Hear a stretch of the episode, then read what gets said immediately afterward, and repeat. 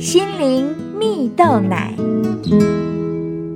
各位听众朋友，大家好，我是刘群茂，今天要跟大家分享，只想说声谢谢你。在网络上有一部特别为母亲节制作的微电影啊，影片中百货业者特地请来四个不同家庭中的孩子，讲述自己的亲身故事。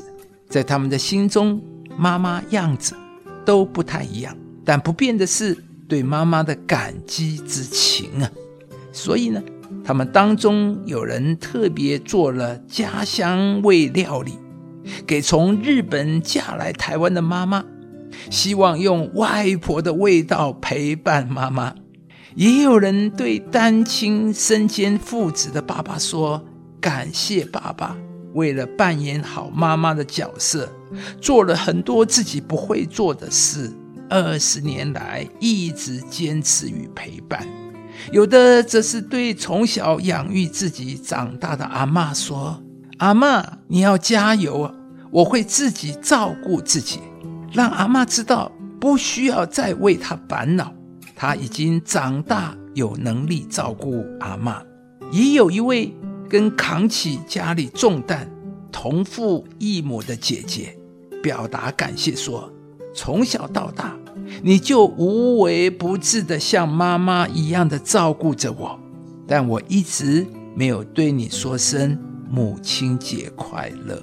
这支微电影想要传达的意义很简单，就是“妈妈”这两个字其实是一个爱的代名词。妈妈的角色也不再只是以往刻板的印象，妈妈的爱更能跨越一切。真实人物的故事在网络上引起不少人的共鸣。让人一看便感动落泪，也让许多有相同家庭背景的人感同身受，想起那些一直在身边陪伴、关爱、照顾自己成长的亲人，更让人因此想起妈妈的好，决定要及时对妈妈表达爱和感谢。亲爱的朋友，妈妈就是爱的代名词。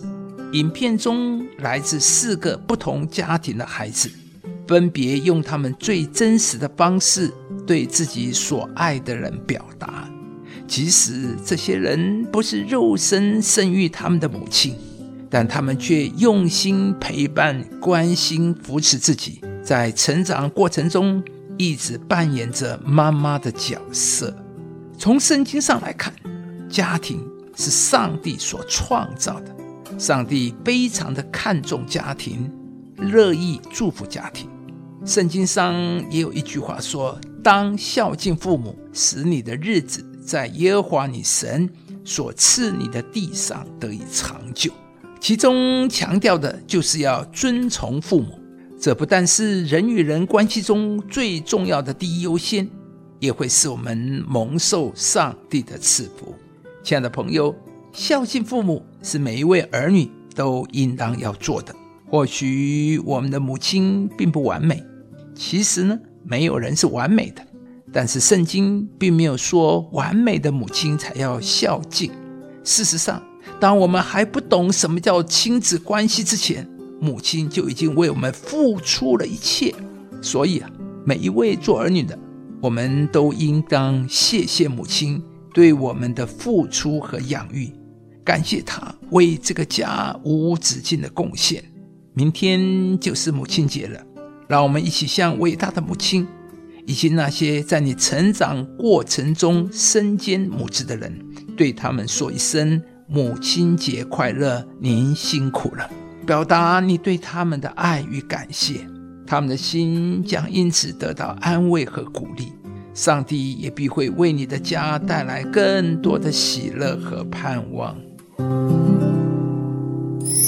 要孝敬父母，使你得福，在世长寿，这是第一条带应许的诫命。